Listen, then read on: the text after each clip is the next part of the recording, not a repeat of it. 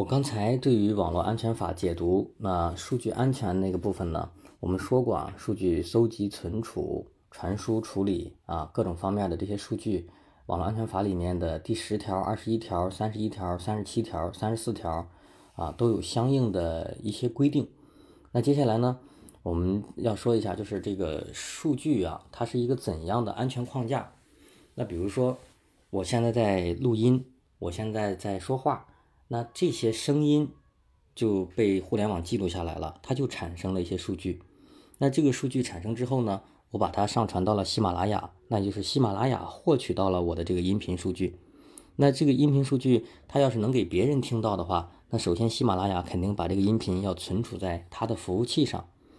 那存储到它的服务器上之后呢，它要在这个平台再发布出来，让别人能够听到，也就是说把这个数据来使用上。那使用完之后，这个平台上分发到的可能是几千甚至几万个用户都听到了我的这个声音，那就是对数据进行了共享。那共享的这个数据在平台上已经运行了之后，喜马拉雅要对这些数据怎么保护呢？它肯定是要归档在它的后台存储系统里面。那我们有大量的这个呃主播啊，都会把自己的音频上传到喜马拉雅上。那喜马拉雅对这些音频、视频、文字、图片，肯定管理的时候也是要进行分类的。所以对这些个数据产生的数据放在这个平台上，它肯定是要归档存储起来。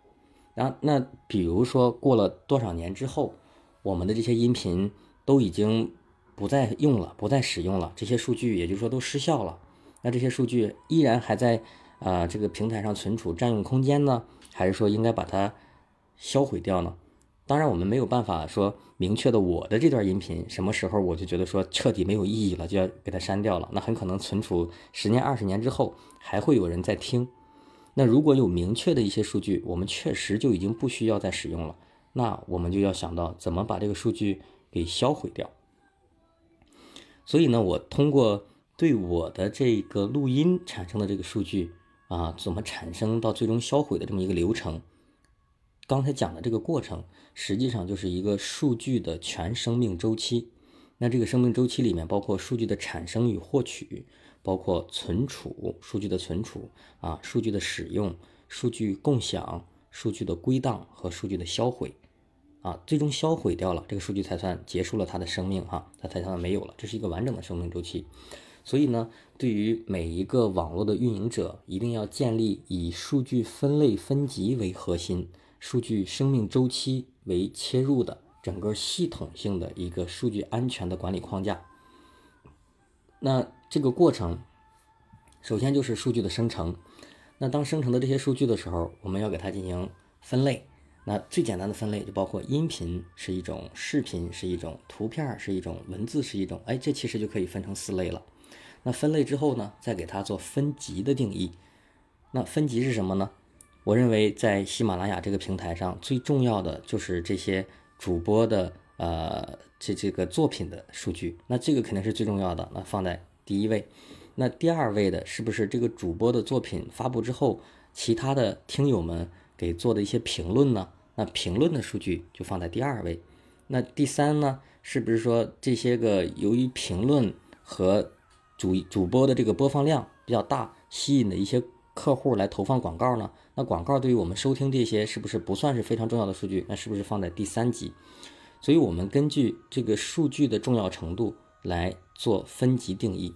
那很可能对于喜马拉雅来说，最重要的不是这个主播们播放的这些声音，而最重要的是主播们的账号安全的这些数据。那那可能在我们所有的这些素材之上的一个安全等级。那不管怎样。我们知道有这些数据之后，给它做了分类，还要做分级，然后我们要保证这个数据的质量。那数据的质量就是我本身录的是一个呃高清幺零八零 P 的视频，我在你这儿存储之后，你分享出来的时候也应该具有高清的品质，它是完整的啊，它是保证质量的。你不能说我所有的视频。传上去之后，你为了能够节省空间，全部都给压缩成一个三八零乘三二零的一个小视频，那这样数据它的质量就下降了。还有就是提供的数据服务，那这种数据服务呢，嗯，实际上来说啊，就是包括大数据服务哈，是统规性的，是多维度的，不是每一个用户个人隐私的数据，而是大量数据之后经过系统性分析的。比如说，我们可能说国宝老师这个呃 B 这这个 B 站的 UP 主哈，说习惯了哈，国宝老师这个喜马拉雅的呃主播，他是长时间播哪些内容，喜欢听什么什么节目。这是针对于个人的一个分类。那如果我们放大一个面说，在喜马拉雅这个平台上，啊，大数据分析来说，八零后占百分之二十的听众受众，那九零后占百分之三十，零零后可能占了百分之十，其余都是在七零后及以上。那这个数据是一个概率，就是不是一个概率，是一个统统计之后所整理出来的一个大的概况，并不是明确的数据。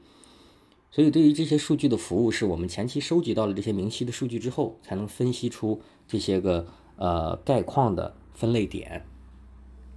那还有就是对数据的盘点。那有的时候呢，我们刚开始产生的时候，这个数据我们就把它管理起来了。但很多时候是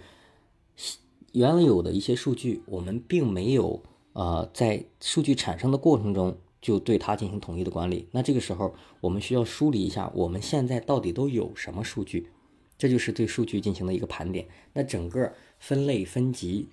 呃，数据质量、服务与盘点，这都属于数据一个生成的过程。那第二个就是存储与使用。对于数据的使用，都是要设定相应的安全标准的。啊，还有呢，包括媒介的管理。那媒介的管理呢，就是你存储设备都用什么。那现在典型的存储设备包括机械硬盘啊、固态硬盘，就是那种 SSD 的，还有磁带。那很多人会觉得磁带是是是还有用磁带来存储的吗？是的，现在很多非常关键的数据都是用磁带来进行存储的。那相当于小的时候，呃，在中学的时候，那时候那一个年代的人都是用随身听，跟家里说都要买一个随身听来学习英语，但实际上都是买了宝丽金的。呃，专辑买了林俊杰、周杰伦的专辑去听歌了哈，所以那个时候我们对磁带的印象就是呃听歌用的，但实际上现在在很多关键的数据存储的时候都会用到磁带来进行存储，它是一个很好的存储设备。那当然还有光盘啊，光盘的这些存储也是有的。那还有呢，这些媒介怎么进行管理啊？你用存储的这些东西怎么能保证存储介质也是安全的？还有就是怎么防止数据的泄露？那数据的泄露方法很多了，比如说你的手机丢了，被别人捡到了。那最最有名的数据泄露的案件，就是在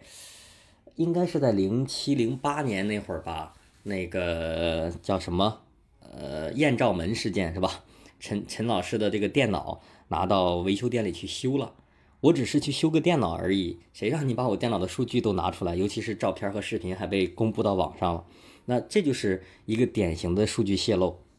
那这个泄露很可能说，这是因为自己修自己的电脑、修设备的时候，无意间他把你的东西给拷走了，这是泄露。那还有呢，更高超的技术，比如说，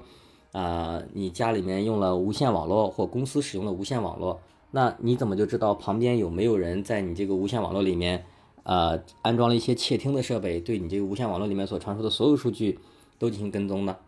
那以前啊，我是做光纤通信工作的，我总觉得光纤这个东西。它是没有办法被窃取的，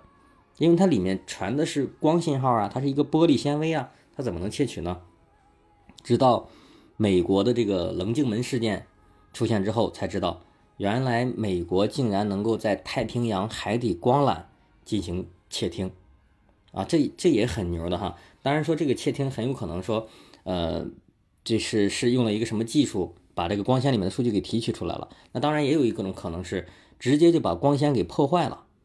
把光纤给切断了，然后重新再接的时候，把这个光纤分出去一条，就是本来是呃一条线过去，现在给它加一个三通啊，分成一个三岔路，那分出去的那条可能对这条光纤上所传的所有数据都做了一个镜像的备份，那也可以实时的进行监听啊，这都是数据泄露，所以我们要怎样保证这些数据不泄露，怎样保护起来，也是对数据存储和使用过程中的一个重要的点。还有呢，就是数据库的活动监控，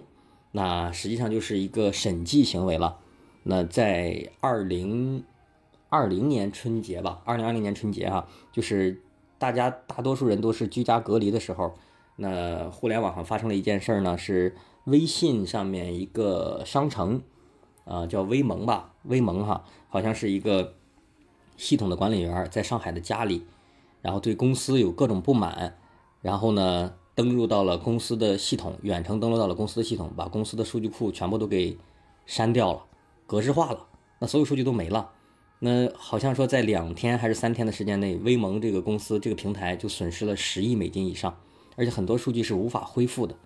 那这个时候我们说的这个数据库活动的监控，就是你是否给某些人开设了能够对数据库操作的一些权限，这些权限是读取、是查询，还是呃更改，还是删除啊？增删、改查，你给它设定不同的权限，那这个权限的管理实际上就是对活动的监控。那一个是。不放开这个权限，那就没有办法它格式化这个数据了。另一个就是，如果发现有人改动了数据库，我们也可以溯源，知道是谁动的，那最终能够找到这个责任人。所以这是数据库的活动监控啊，实际上就是一个审计的行为。还有数据的屏蔽和数据的加密。那数据的屏蔽呢，就是比如说抗干扰了，抗干扰了是吧？那有可能在有一些互联网圈工作过的朋友知道。我们家里用到的网线儿哈，就是前一段时间呢，那个一个一个朋友哈，他要在网上有一个直播的上课，然后呢，他想着说，觉得这个网啊不太稳定，想换个路由器，让我帮忙给他弄一弄。结果我到那儿帮他换路由器的时候，发现呢，他原有的那路由器根本就没有用，他是通过那个光猫上引出一条网线接了一个路由器，他觉得这条路由器这个网络不稳定，他想换掉这个路由器，结果换了这路由器，拔掉网线，他依然能上网。哎，我觉得很奇怪。我说你这路由器也没有用啊。然后我发现它那个光猫实际上是自带无线的覆盖功能的。那个光猫本身就有 WiFi，而它连的用一直用的都是那个光猫的无线网，根本就没有用它以前用过的那个路由器的无线网哈。我觉得你这是真是有意思。然后我其实就跟他说，我说最简单的哈，你也没必要说换这个路由器，因为你上课只是在那一个时间段嘛。那最简单的方式就是你把这个网线拔下来插在你的电脑上，用有线的方式。来传输数据，那这样速度肯定快呀，肯定不受影响呀。哎，他说那倒是，那那他说那我还有手机什么的，到时候也要连无线。我说那就也简单呀，那你这个无线路由器不断，你重新再买一条网线，直接插在电脑上，啊，电脑用网线上网，你的手机用无线上网，那保证电脑的网速质量是最好的呀。哎，他听了我的建议，在网上买了一个网线，他买那网线呢，挑的是一最贵的。结果我看了之后，我说没必要，完全没有必要你买那么贵的网线，因为那个网线里面又带屏蔽功能啊，又是超粗的六类线那种功能，完全是工工程控制里面要用到的。所以这些个网线，我们正常的网线可能比较细，但是有的网线外面它会加一层屏蔽层，那这实际上就是对我们数据传输的过程起到了一个多重的保护啊。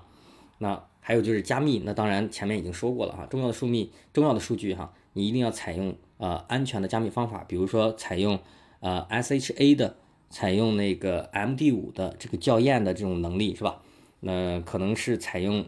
典型的非对称密钥的算法，才能够保证密码的强度。那接下来就是数据的共享啊，其实前面也说到了一些啊，数据的共享是什么意思？就是我把我的数据给你，或把我的数据给到大家，让大家来一起听、一起看。那这个时候就涉及到把我的数据怎么放到你那儿去，那可能是通过呃 U 盘拷过去的，那这样移动存储媒介你要怎样进行管理？那可能是通过互联网传输过去的，那我传输这个过程是通过无线还是有线？哪一个更安全？是通过专有的一个我们之间的专线通信网络，还是要经过所有大众都在使用的这么一个公共的互联网络？那还有呢，就是数字版权。那你这个数据产生了之后，它怎么能认定是我的？那比如说我现在录的这个音，那肯定是我的版权，别人可不可以用？别人可不可以把我的音频拿走去卖钱？那这个就是属于版权的管理了。还有就是数据访问的这么一个管理。那我的这些数据存储在我的这个系统之中，我肯定不希望别人来看、别人来听、别人拿走的啊。那最后一个就是归档与销毁，就是我这些数据现在使用完了。使用完之后呢，我需要保存一段时间之后再删，以防止在一段时间内我还需要用。那比如说国家的这个法律里规定的有一条叫做无线非经。就是无线网络信号覆盖在非经营性场所里面。什么意思呢？比如说你去酒店里面去住宿，你去酒店里住宿呢，酒店通常都会有无线信号的覆盖，那它会让你能连上无线，方便你上网。那对于这个酒店来说，它的经营是酒店，它是靠酒店的房间来赚钱，靠服务来赚钱的。但是这个无线信号它是不收费的，也就是说酒店给你提供的这个无线网络的使用是不收钱的。那这就是一个无线的非经营性的网络啊，也就是说它不是靠这个无线网络来盈利的。那这个时候，你访问了这个网络，你使用了这个网络，呃，那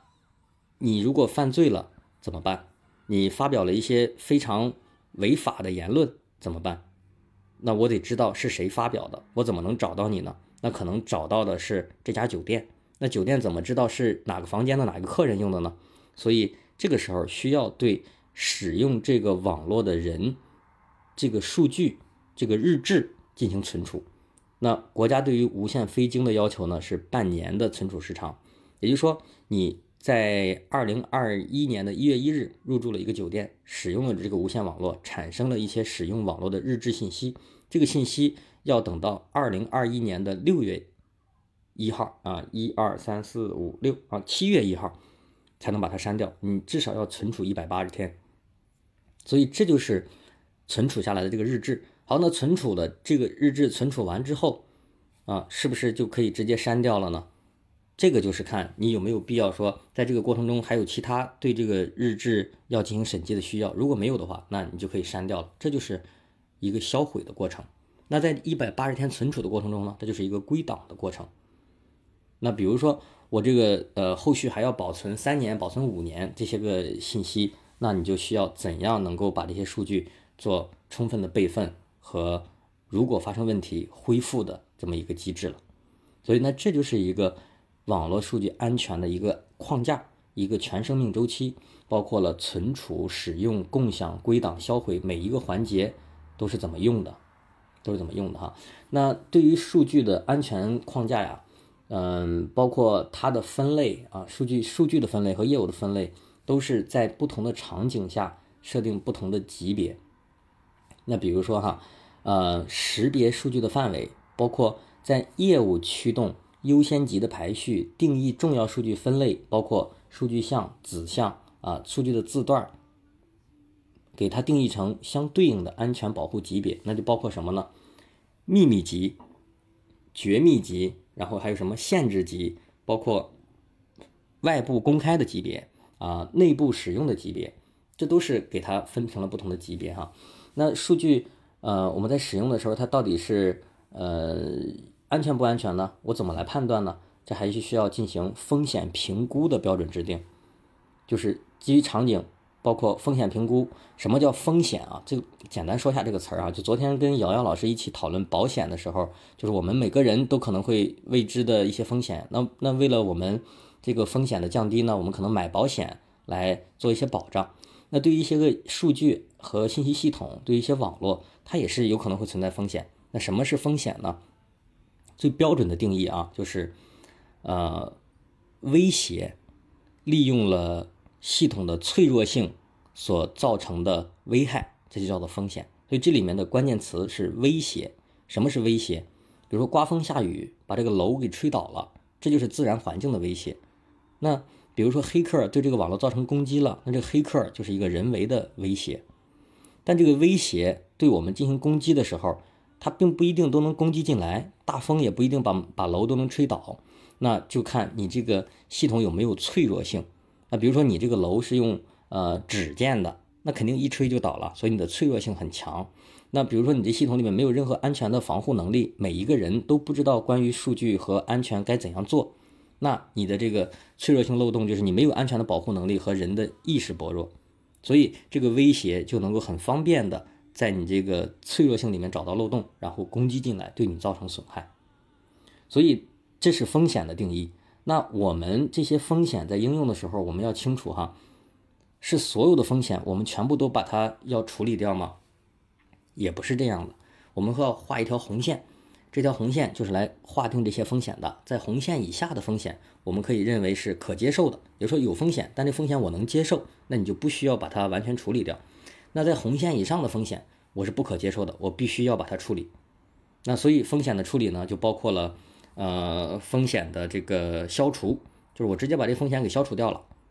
那比如说我我担心这个窗户，呃，它可能太阳晒进来之后把我的这个存储介质给晒坏了，那我直接把窗户封死啊。那这个太阳光晒进来这个风险就消除了，这是风险的消除。